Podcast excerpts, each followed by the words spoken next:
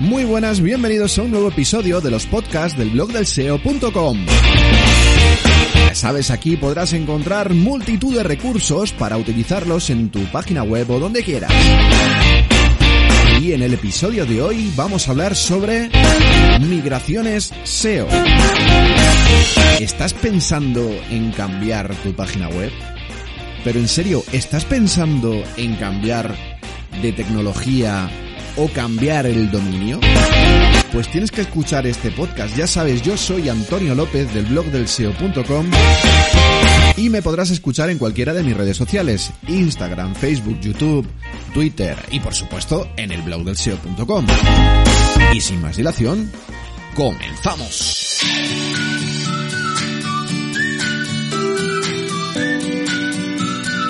Las migraciones yo siempre digo que se hacen cuando únicamente es imprescindible. En el momento que acometemos una migración cuando no es imprescindible o cambiamos URLs, tenemos un problema. Por eso hoy te voy a dar una serie de consejos, seis exactamente, para saber cómo hay que hacer una migración de forma adecuada. Os habréis dado cuenta muchas veces que proyectos de golpe caen de forma inesperada, han cambiado un dominio, han cambiado la tecnología, lo que sea, ¿vale? Y al final el proyecto cae y dices, ostras, ¿y por qué esto ha caído? Pues ha caído precisamente porque no se ha cometido la migración de forma adecuada y no se han tomado las precauciones necesarias. Hoy te voy a explicar cómo realizar esa migración de forma adecuada, ¿ok?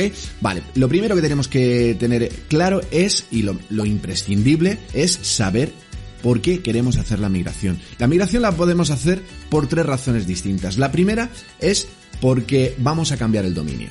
Cambiamos el dominio, cambiamos el subdominio, pasamos de un subdominio a subfolder, pasamos de un subfolder a subdominio, de un subdominio a dominio, etcétera, etcétera. Es decir, se cambia la URL de forma completa. Esto significa que las URLs van a dejar de estar en Google y van a aparecer otras URLs nuevas con el mismo contenido, con lo cual hay que hacer una migración, una política de redireccionamientos.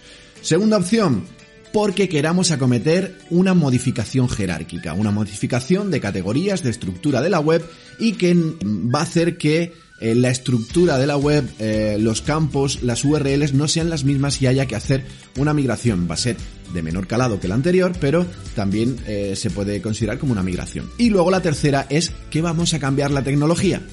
Cuando se cambia la tecnología, habitualmente se cambian se cambia la política de URLs. Si estamos con PrestaShop y nos vamos a WordPress, las URLs no van a ser iguales. WordPress tiene una forma de ejecutar las URLs, de, crear las URLs distinta a PrestaShop, distinta a Magento, distinta a Joomla. Sí que es cierto que si tienes un sistema propietario, normalmente, o un sistema, un framework que puedes ultra configurable, pues tú puedes decirle cómo quieres las URLs y dejarlas lo más parecido a lo que tú tenías indexado en Google. Estas son las tres razones por las que eh, habitualmente hacemos una migración. En cualquier otro caso, siempre digo migración cuando sea imprescindible. Si no es imprescindible, no vamos a hacer la migración. ¿Ok? Vale. Em, paso primero para hacer la migración. Lo primero es hacer una copia de seguridad, como no puede ser de otra forma.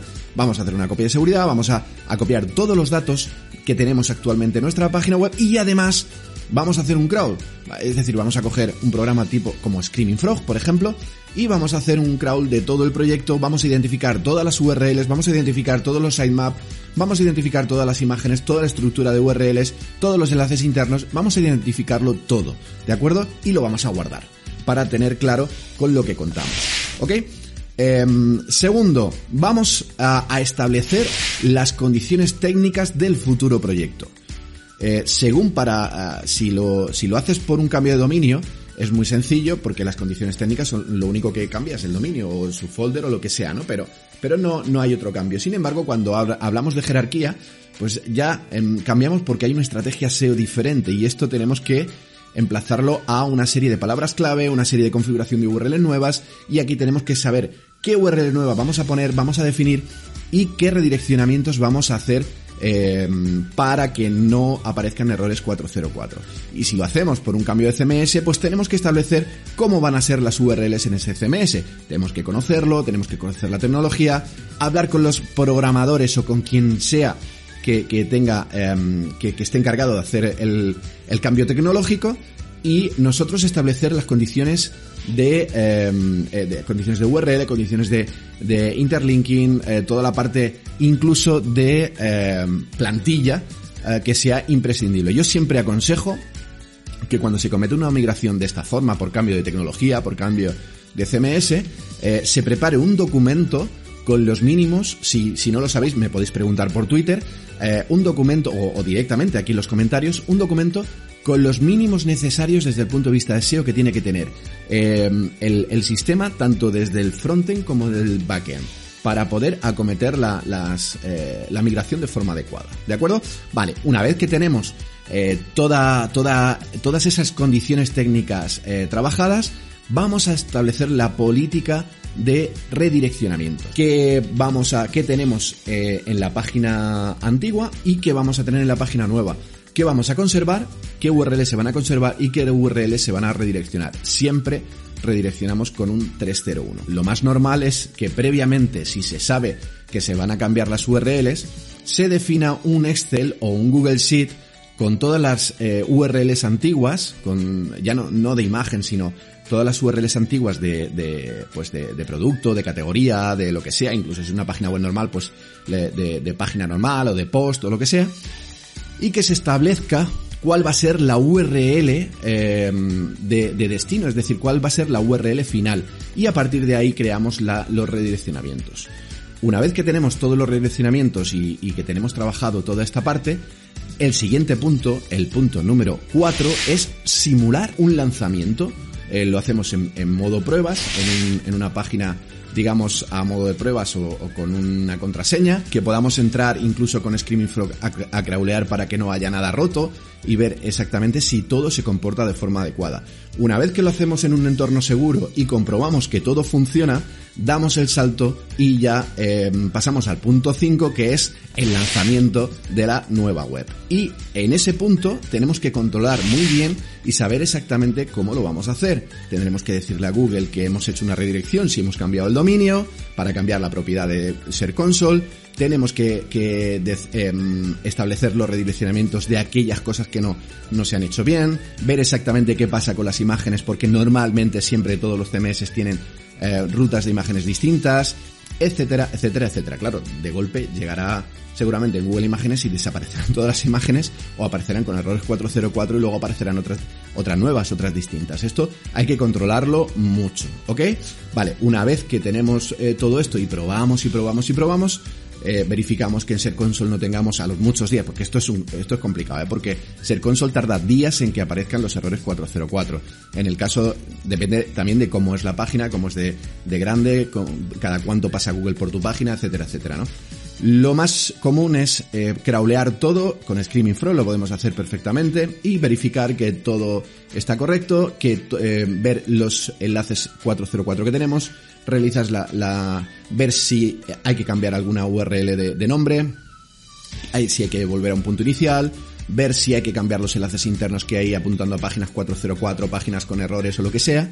Y a partir de ahí, una vez que lo dejamos todo, todo listo, lo corregimos y eh, mantenemos un periodo de seguridad que se llama, ¿no? Que es una, eh, normalmente suele ser de una a tres semanas donde verificamos que todo esté correcto, eh, que, no haya ningún tipo de problema. En este caso suele siempre haber un cambio de, de, tendencia, es decir, normalmente si hay un cambio de dominio, eh, hay una bajada de un dominio y una subida de otro, y durante esa bajada y subida, pues suele haber un periodo de valle, yo siempre digo que es un paso atrás para luego que, seguir creciendo.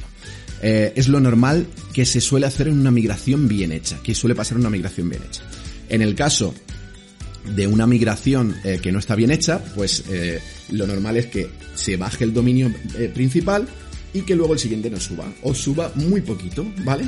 como mínimo, el dominio nuevo tiene que, colocarse a la altura del, anterior en términos de visibilidad, ¿ok? Vale, lo siguiente que, que tenemos que tener cuidado es eh, bueno, pues eh, que, que todo esto empiece a crecer y empezar a potenciar y empezar a trabajar toda la estrategia SEO sin despreciar todo el contenido y todo lo, todo lo que teníamos anteriormente. ¿Qué sucede si tenemos contenido anterior en el, en el otro proyecto? ¿Lo podemos utilizar en el nuevo? Sí, podemos utilizarlo en el nuevo sin ningún tipo de problema. Ah, yo opto siempre porque el, el, el, sitio nuevo, la migración, eh, destino, si no hemos cambiado completamente todo el contenido, porque no nos ha dado tiempo, copiemos todo lo que es el contenido antiguo para que sea lo más eh, parecido posible a lo que teníamos al principio y a partir de ahí empezar a trabajar toda la estrategia de contenidos nueva. Si no lo tenemos hecho, sí, ya lo tenemos hecho, nos da tiempo y tenemos un equipo de redacción que se encarga de realizar todos los contenidos nuevos y todo, pues mira, genial, perfecto. Pues ya eso que te llevas. Y yo creo que con estos pasos es eh, tenemos una migración perfectamente hecha, sin sorpresas, sin historias y sobre todo teniendo muy en cuenta lo que, lo que queremos hacer. ¿Qué pasa con todos esos enlaces externos que están apuntando a las páginas antiguas? Bueno, pues para eso tenemos que, que realizar los redireccionamientos 301 directamente de las páginas antiguas y las páginas nuevas y solamente que sea de un salto, no de doble salto. Esto es importantísimo. A partir de aquí también tenemos que tener en cuenta que podemos ir a destino de cada uno de los enlaces y decirle, oye, cámbiame el destino del enlace que antes era este dominio y ahora es este otro. ¿Qué sucede aquí? Eh, pues que a lo mejor tenemos algún enlace en algún periódico que mm, el periódico no se ha dado cuenta que lo tenía desde hace mucho tiempo o en algún sitio de, mucho, de muy alta calidad y que le estamos levantando la, la liebre y le, estamos diciendo, oye, que tengo este enlace, cámbiamelo. Y ya no solo no te lo cambia, sino que además te lo quita. Con lo cual esto hay que llevar bastante cuidado. Yo prefiero un enlace redireccionado que un enlace eh, quitado. Con lo cual, esto, un enlace perdido, ¿no? Que se suele llamar. Pues eh, todo esto tenemos que tener en cuenta. Como resumen, podemos decir que para hacer una migración, primero, que sea imprescindible, eh, lo, que lo hagamos siempre y cuando sea imprescindible. Segundo, en los pasos eh, que vamos a hacer, lo primero, la copia de seguridad, eh, con todo el crawl de todo el proyecto antiguo. Eh, establecer las condiciones técnicas como segundo punto. En el tercer punto vamos a establecer las condiciones de la política de redireccionamientos. En el cuarto punto vamos a simular la migración en un entorno de pruebas, en un entorno seguro. Y en el punto, y, y hacer pruebas y, y, y, verificar que todo esté correcto. El punto 5 sería para el lanzamiento de la migración, lanzamiento de la nueva web. Y a partir de ahí el punto 6 sería el periodo eh, de seguridad, que decimos que es un periodo de seguridad entre una y tres semanas.